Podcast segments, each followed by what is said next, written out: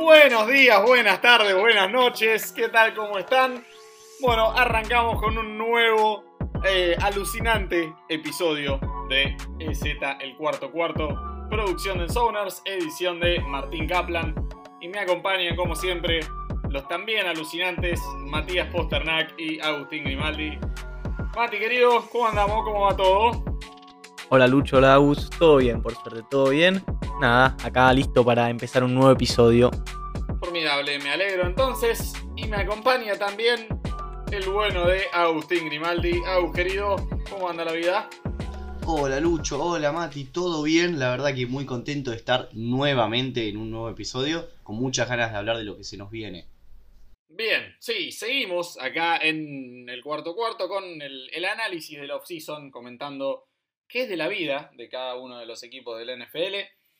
Y bien, nuevamente eh, ha llegado un episodio sin invitados. Estaremos solo nosotros tres, nuevamente hablando de cuatro equipos. Eh, distribuimos dos de dos divisiones.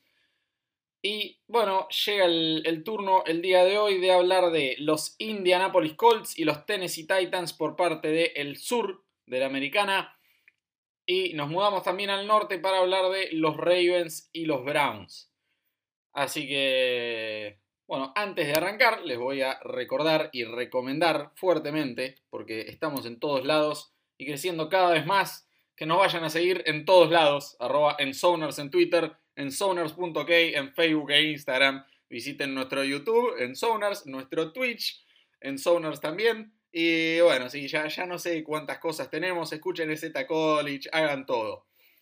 Bueno, ahora sí, muchachos. Eh, arrancamos entonces. Vamos a hablar un poquito de estos Indianapolis Colts de gran temporada en, en 2020. Y con una curiosa adquisición, un curioso trade del tan cuestionado en, en este podcast, el señor Carson Wentz. Bueno, eh, los Colts se han movido, no, no demasiado, tal vez, en, esta free agency. Trajeron a Isaac Rochelle de los Chargers, eh, renovaron un par de, contratos de jugadores importantes. Trajeron a Sam Tevy, también de los Chargers, a Carson Wentz, el, trade ya mencionado, con los Eagles. Y sí, no sé, ningún nombre rutilante, ningún nombre de peso, no, no, es un equipo que se haya estado moviendo realmente demasiado en, esta free agency. Realmente la, noticia más destacada es el trade por el nuevo mariscal. Sin embargo, todavía tienen eh, recursos de sobra para moverse con estos free agents que quedan todavía. Cuentan con casi 41 millones de espacio salarial. Así que sí, espacio más que suficiente para moverse. Bien, ¿qué, ¿qué, necesidades les quedan? Offensive tackle, eh, no, no, deja de ser una alucinante línea ofensiva la de los Colts, pero lo cierto es que le falta un, un poquito de recambio en la posición. Andan necesitando un cornerback también, han renovado a, Xavier Rhodes para ir tapando un poquito ese agujero, pero bueno, no se sabe todavía qué pasará con TJ Carey, sí perdieron a Tremont Smith, Así que, bien, eh, necesidades principales, uno diría offensive tackle, cornerback y sin duda alguna wide receiver con T.Y. Hilton como único exponente digno. Y, y este rookie que, no, no, me termina de convencer el señor. Ahora entrará en su segundo año. Este rookie wide receiver, Michael Pittman, eh, no, no, me termina de convencer. Así que sí, eh, los Colts deberán atender a, esas necesidades en el próximo draft. Eh, antes de, de, hablar un poquito del draft, vamos a decir unas pavadas de, de las selecciones que tienen los Colts. Eh, cuéntenme muchachos qué, qué les pareció el, movimiento que hicieron los Colts en Free Agency, eh, este poquito que hicieron, y alguna linita o dos sobre lo que esperan de Carson Wentz, qué les parece el trade, lo que se pagó por él y si creen que puede llegar ni siquiera al nivel de 2017, pero de vuelta al nivel de 2019, cuando fue el primer quarterback en la historia en superar las 4.000 yardas aéreas sin un solo receptor que superara las 500. Eh, cuéntame un poquito de eso. Creo que el mayor ganador del trade por Carson Wentz, no solamente Filadelfia, sino el preparador físico de los Colts. Eh, nada, no mucho más para agregar. Eh, se va a reencontrar con no sé quién, que casi lo hace MVP. Pero realmente las últimas temporadas de Wentz no me gustaron para nada. Eh, el año pasado se vio realmente mal, como uno de los peores corebacks de la liga. Y como bien dijiste recién, tuvo 4.000 yardas con receptores que no tuvieron 500. Eso quiere decir que no estuvo muy bien rodeado toda su carrera. Entonces, tampoco le podemos dar esa excusa del año pasado. Realmente fue horrible. No hay manera de que Carson Wentz haya sido un buen movimiento para Indianapolis. Es más, creo que, sale perdiendo por todos lados, incluso por el, contrato que tiene Carson Wentz. Y si hubieran tradeado por, por algún jugador, por algún coreback, yo creo que eh, hasta incluso hubiera tirado la casa por la ventana por un rival divisional como es Houston y hubiera preferido traer a John Watson. Eh, no sé, hubiera traído incluso a Cam Newton antes que a Carson Wentz. Vamos a, recordarle, Aus, no, no lo dejemos pasar así tan por arriba, recordémosle a, nuestra audiencia que tal vez no, no, lo tenga en cuenta o no recuerde, con quien se va a reencontrar Carson Wentz es con Frank Reich, quien fue su offensive coordinator en la temporada 2017 en la que gana el Super Bowl y en la que Carson Wentz, muy posiblemente si no se hubiera perdido los últimos tres partidos, hubiera sido MVP. Así que ahora sí, eh, con esto aclarado, Mati, contame vos cómo lo ves. A mí me encanta lo que dice Agus, porque no hay nada más lindo que estar en desacuerdo. Este, yo creo que los Colts fueron un gran equipo el año pasado con un Philip Rivers que dejó bastante que desear. Y creo que Carson Wentz es un fit excelente para este equipo. No solo por Frank Reich, sino porque la, línea ofensiva de, de, Indianapolis, lo dijiste vos muy bien, es una de las mejores de la liga. Y creo que ahí estuvo el problema de Wentz la temporada pasada. No tanto en los receptores, este, como, como dijo Agus, de, la excusa de que no, no había tenido en su mejor temporada receptores de 500 yardas este, sino que la línea ofensiva de Filadelfia no le daba la protección que, un quarterback necesita. Y yo creo que Indianapolis hoy está a un buen receptor de ser contendiente serio al Super Bowl. Este, en su plantel tienen a Parris Campbell, que hay que ver si finalmente logra jugar una temporada y cumplir con todas las expectativas que tuvo cuando llegó. Y si no, todavía hay alguno que otro en la agencia libre que puedan ir a buscar. Este, creo que Indianapolis es un muy buen equipo y que debería ganar la división eh, James Winston es más que Wentz. Y lo tenías libre. No tenías la necesidad de hacer el, el trade asqueroso que hicieron. Absurdísimo comentario. Absurdísimo. A ver, eh, ¿qué les voy a decir? Les voy a decir que creo que Carson Wentz puede volver al nivel de 2019. No puede volver al nivel de 2017. Creo que Carson Wentz puede ser un quarterback competente. Y creo que los Colts pueden ser un regio equipazo esta temporada. Eh, sí me parece que se pagó demasiado por él. Sí me parece que era innecesario. Eh, un quarterback que tiró su, lindo número de, intercepciones, de turnovers, si lo vamos a comparar con James Winston.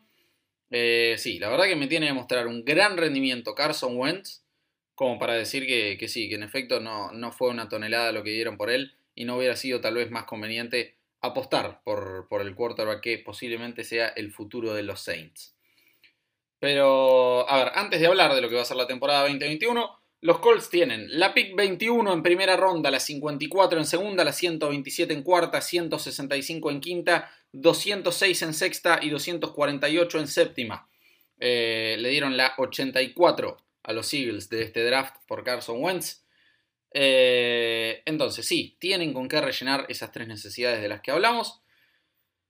Ahora, 2021, metámonos ya de lleno. Y los Colts tienen como oponentes, obviamente, al sur de la americana, al este de la americana, al oeste de la nacional. Así que van a estar, van, van a ser rivales de nosotros tres, los Colts, en la próxima temporada. Así que no los queremos durante el 2021 en este podcast. Y por último, Las Vegas Raiders y los Baltimore Ravens. Mati, ¿vos confías en, Carson Wentz? Contame cómo lo ves al equipo, si, si crees que en efecto va a ser tan bueno. ¿Qué predicción haces para su temporada? ¿Con qué récord los ves en la temporada regular? Creo que la temporada regular de Indianapolis para mí van a estar en doble dígito de victoria seguro. Este, el piso me parece que es 10-6 y creo que van a, van a superar esa línea cómodamente. Y bueno, el año pasado se quedan a muy poco de avanzar a la ronda divisional, pierden con Buffalo un partido inexplicable en, la ronda de comodín. Creo que este año lo van a superar muy tranquila esa, esa, ronda. Yo lo tengo Indianapolis por lo menos llegando a final de conferencia. Bien, fuertes expectativas. Aus, decime vos, ¿no confías en Carson Wentz? ¿Dónde terminan los Colts? A ver, eh, yo la verdad que este año no los veo bien, eh, sobre todo si no cubren esa posición de wide receiver. Eh, yo creo que un 9-7. La verdad que tiene un, un calendario bastante complicado. El este de la, de la americana me gusta bastante para este año, tanto lo que es Miami como Buffalo. Seguramente New England haga un buen partido. Eh, el oeste de la Nacional, te diría que es, si no es un 0-4, es un 1-3. Y la verdad que, lo veo bastante complicado. La verdad que, no los veo los Colts. Eh, puede ser que se, metan en playoff eh, como Seed 7, pero yo la verdad que pienso totalmente distinto a lo que piensa Mati. Bueno, yo voy a mantener, voy a hacer el, punto medio que vengo siendo desde que empezamos a hablar de los Colts yo les voy a dar un 10-6. Voy a mantener la unanimidad de que terminan con récord ganador. Eh, por más que Aus vos digas que lo ves bien, ah, que, los ves mal a, los Colts, perdón, les está dando un récord ganador igual. Así que hay consenso de que son un buen equipo, de que tienen un gran roster muy completo, independientemente de la situación de quarterback y el debate que se pueda formar en torno a eso. Así que yo me la voy a jugar por un 10-6. No creo que les dé como mínimo para una final de conferencia, como dice Mati pero definitivamente un equipo de playoffs que muy cómodamente puedo ver llegando a la ronda divisional. Pero muy bien, a menos que tengan algo más para agregar al respecto, algún debate más que quieran sumar, algún insulto más que se quieran regalar entre ustedes, señores y señores, nos movemos a los Tennessee Titans. Bueno, permiso, ¿no? Me pongo de pie un poquito para hablar de lo que sí va a ser el, gran equipo en la AFC Sur. Los Titans que eh, cubrieron la posición que más sufrió su temporada pasada. La verdad que tuvieron un pass rush inexistente, pero se movieron bastante bien en, la agencia libre y con, las adquisiciones de Bud Dupree y de Nico Autry. Yo creo que eh, Titans empieza a tener una defensa que por lo menos se le ve una cara un poquito más lavada. Em, también tuvieron algunas que otras contrataciones un poquito menores, pero el, la base del equipo que ganó la división el año pasado, está. Si bien se fue John Smith y, y Corey Davis, seguramente serán posiciones que van a reforzar todavía, tanto en agencia libre, tienen alrededor de 12 millones libres, como en el draft, donde seguramente pueda caer algún wide receiver bueno en, primera ronda. Eh, creo que, Tennessee tiene lo necesario. Bravel es un head coach que me gusta muchísimo. La verdad que bastante bilardista, entiende mucho el juego y la verdad que los veo nuevamente campeones de la división. Bien, eh, Mati, permitime acá intervenir un poquito para disentir con, con Agus porque yo no los veo campeones de la división. Me parece que tienen un calendario complicado. O sea, lógicamente se enfrentan a, los mismos rivales que, que tienen que enfrentar los Colts, con la diferencia de que los Titans, como campeón divisional, tienen, bueno, calendario de, primero. Así que los veo complicados, no me parece que sean un equipo tan, tan sólido, tan completo como lo describe Aus. Yo me la voy a jugar por un 9-7, una temporada un poquito más escueta y que sí, tal vez en este formato con 7 equipos eh, logran meterse ahí en, en playoffs en semana 17, pero definitivamente no, no los veo otra vez con, una temporada tan dominante. No los veo ahí tan arriba. Me parece que tras dos temporadas excelentes, eh, llegó el momento de un pequeño, pequeño bajón. Sí, yo estoy bastante de acuerdo con lo que decís, Lucho. Creo que van a perder un poco con respecto a la temporada pasada. Corríjanme si me equivoco, pero me parece que perdieron a todos sus cornerbacks, este, a Dory Jackson, Malcolm Butler y a Desmond King también. Este, creo que van a tener que reforzar esa posición bastante porque eh, el año pasado fueron la, la cuarta defensa más yardas permitió, no, quinta, perdón, quinta defensa más yardas permitió, entonces se les va a complicar muchísimo desde, desde ese lado. Y después también tuvieron muchas pérdidas en ataque.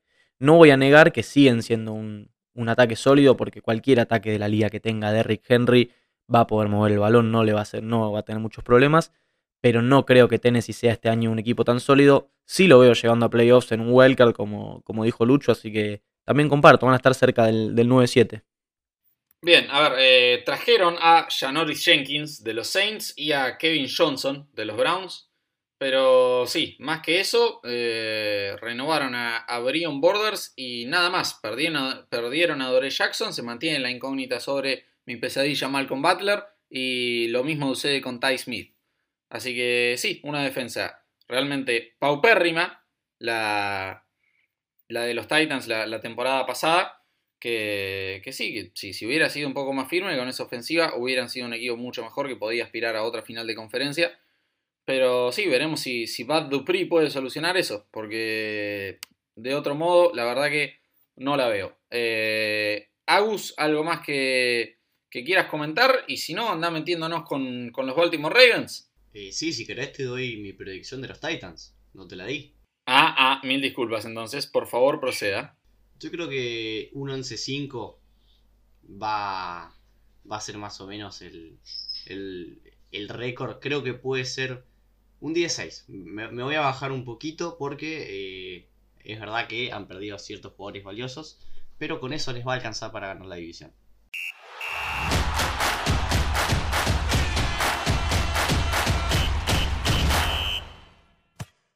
Y es momento de hablar de los Baltimore Ravens. Así que, Mati, contame un poquito de este equipo. Muy bien, entonces, este, un equipo que la temporada pasada llegó a la ronda divisional, eliminando justamente a, a los Tennessee Titans en un partido muy chivo. Este, y creo que una de las claves de Baltimore fue que a la mitad de la temporada ajustó su playbook a lo que había sido la, la temporada 2019. Porque arrancó muy mal Baltimore y después volvió a las bases, dejó que Lamar Jackson corra, este, dejó de inventar. Porque Lamar Jackson no es un quarterback que te va a ganar con el brazo. Y ahí empezó a funcionar. Este, termina perdiendo contra Buffalo muy mal en la ronda este, divisional con la intercepción, el pick six que tira Lamar, pierden 17-3. Eh, pero bueno, me parece que acá vamos a coincidir todos en que Baltimore, de cara a esta temporada, esta nueva temporada, pareciera ser un gran equipo. ¿Y por qué digo esto? Porque su juego terrestre está muy bien, lo sabemos con Lamar Jackson, con el tándem de corredores que formaron entre Edwards y J.K. Dobbins. Han traído para reforzar a, Kevin Sittler de los, de los Giants, para reforzar la línea ofensiva. Tendrán que conseguir un centro porque perdieron a Match Cura, pero me parece que, que más allá de eso, el juego terrestre de Baltimore va a repuntar bastante, o sea, va a seguir siendo de los mejores de la liga. Y después tendrán que conseguir ayuda en la posición de receptor. No hay otra. Este, Marquis Brown, no sé si alguno piensa que sí, yo por lo menos no creo que, que tenga el talento para ser un receptor en la liga. Así que Baltimore deberá conseguir un receptor, ya sea en la agencia libre, en los que, los que quedan disponibles o en el draft. Y después, bueno, la defensa de Baltimore este, es una amenaza. Es así. Con Calais Campbell ahí al frente han perdido a Matt Judon. Pero nada, creo que es una defensa que mete miedo a cualquiera. Y entre esa defensa que puede limitar a cualquier rival a 20 puntos y un ataque que con Lamar Jackson en temporada regular lo hemos visto ser muy fluido, me parece que Baltimore hoy en día es el candidato a ganar el norte. Agus, opiniones sobre lo que acaba de decir Don Matías. No, estoy, muy, estoy bastante de acuerdo. Creo que este año los Ravens van a, van a darnos un poquito de lo que estamos acostumbrados, por lo menos en temporada regular. Eh, creo que se han, se han reforzado bien, si bien se fue Judon, creo que, que lo van a poder reemplazar. Eh, me gusta mucho el tándem Dobbins y Edwards, tal como dijo Mati. Y sí, creo que la posición que, que se habla hace varios años en realidad de, de Ravens es el tema de receptor. Hollywood Brown realmente está bastante solo. eh, entonces creo que dándole ese receptor de más a, a Lamar Jackson, que quizás le pueda hacer un poquito tanto descansar las piernas como para también jugar un poquito más con, con el tema de la sorpresa en cuanto a sus acarreos, eh, van a poder llegar a ser un gran equipo. La verdad que no, no van a ganar la división porque mi candidato es otro, pero van a estar muy cerca de, de eso y, y- obviamente van a estar en playoff. Te permiso, quiero agregar algo que, que me, me faltó decir. Este va a ser el tercer año de Lamar Jackson como titular indiscutido, el cuarto año en la liga. en su primer año tuvo que reemplazar a Joe Flaco, incluso jugó playoffs. Y creo que es. Se le está empezando a agotar el tiempo. Eh, me parece que otra derrota decepcionante en playoffs este año. Y ya se va a empezar a poner en duda el futuro de, de Lamar con los Ravens. Sí, pero se hablaba de que incluso le iban a renovar el contrato, que ya estaban viendo un tema de renovación. no, no, creo que, no creo que la directiva de Ravens piense exactamente igual que vos. No, pero hemos visto, por ejemplo, con el caso Jared Goff, un año le renuevan el contrato, le dan, le pagan millones de dólares y al año siguiente se les acaba la paciencia, mismo caso que Eagles y Carson Wentz. Así que creo que si Lamar tiene otra derrota en playoffs como las que viene teniendo, como el 17-3 con Buffalo, por ejemplo, este, muchos en la institución se van a empezar a plantear si realmente va a ser el futuro de la franquicia. A ver, eh, coincido parcialmente. En lo que sí se le termina el tiempo es del contrato de rookie. Como bien dijeron, va a haber que renovarle el contrato a Lamar Jackson. Eh, yo de ninguna manera creo que los Ravens piensen en deshacerse de él. Yo creo que lo consideran el futuro de la franquicia. Lo que sí creo que se van a, plantear es el, calibre de contrato que se le da. Si se le paga a nivel de John Watson, Patrick Mahomes, o si, si lo tiran un, un escaloncito más abajo. Yo creo que si Lamar Jackson se empecina en, no, yo, yo voy a cobrar lo que cobra esta gente, quiero cobrar más que DAC o una cosa así, ahí se podría empezar a, dar ese debate. Eh, no, no, no creo que, los Ravens simplemente se resignen de, de Lamar como, como quarterback. Creo que definitivamente van a, a, darle esta temporada de chance para ver si se gana ese contrato máximo total multimillonario. Pero esa, esa, es mi única duda, porque ahora ya deja de cobrar dos centavos, va a tener que cobrar en serio y no le van a poder dar el, mismo calibre de defensa que estuvo teniendo todos estos años. Va a tener que trabajar y sí, eso, me, queda esa duda. Eh, muchachos, ¿algo que comentar? No, sí, es algo que quiere un contrato un poquito más amigable en cuanto a, a guita. La verdad que salvo Brady, estamos viendo que todos los corebacks hacen todo lo contrario. Que al final a ver, está bueno porque terminan cobrando bastante, son muy millonarios, eh, ellos, los hijos, los nietos y, y siete, ocho generaciones. Pero después cuando ves con quién tienen que jugar, la verdad que uno piensa y no sé si es la mejor decisión. Sí, a ver, eso queda en cada uno. Pero sí, sí, definitivamente. Eh, si quiere cobrar una tonelada de plata, no va a poder tener esos receivers espectaculares que tanto necesita. Y como bien mencionaban ustedes, y cabe destacar un, comentario que vi, eh, una publicación, no sé en, qué red era ya, de Des Bryant, hablando sobre su, ex mariscal, Lamar Jackson, ahora que Des se fue de Baltimore, hablando de que, habiendo estado ahí, él puede afirmar con total certeza que el problema en Lamar Jackson no está en su brazo, ni en sus cualidades como pasador, tirándole un lindo palito a los que solían ser sus, colegas receptores, los que estaban del otro lado de la cancha, y sí, eh, dejando dando a entender que el problema iba más por ese lado. Así que si lo dijo el propio Des Bryant, es porque los Ravens en efecto tienen un problema en la posición. Así que, a menos que tengan algo más para agregar, muchachos, nos metemos con el rival de estos muchachos. Vamos a hablar de los Cleveland Browns el, equipo que, sí, que, a todos les gusta criticar, al equipo que a todos les gusta maltratar en la NFL y con justa razón, la verdad. Pero eh, nosotros acá los queremos, yo lo, quiero a Baker, así que vamos a, ver con, qué se, pueden armar estos Browns para volver a la postemporada y que no vuelvan a tener otra racha negativa histórica de años sin playoffs. Los Browns cuentan con casi 14 millones de espacio salarial al día de hoy. Eh, eso te da lugarcito para, para un movimiento interesante. Hay que ver qué, sucede con Odell. Se, rumoreaba que iba a haber una transacción por ahí. Eh, es una, novela interesante para seguir en esta segunda parte de la, free agency, de la off-season. Pero bien, eh, los Browns tienen necesidades en Edge, el otro lado de Miles Garrett. Eh, anda faltando un, poquito de, pass rush. El interior de la línea defensiva también.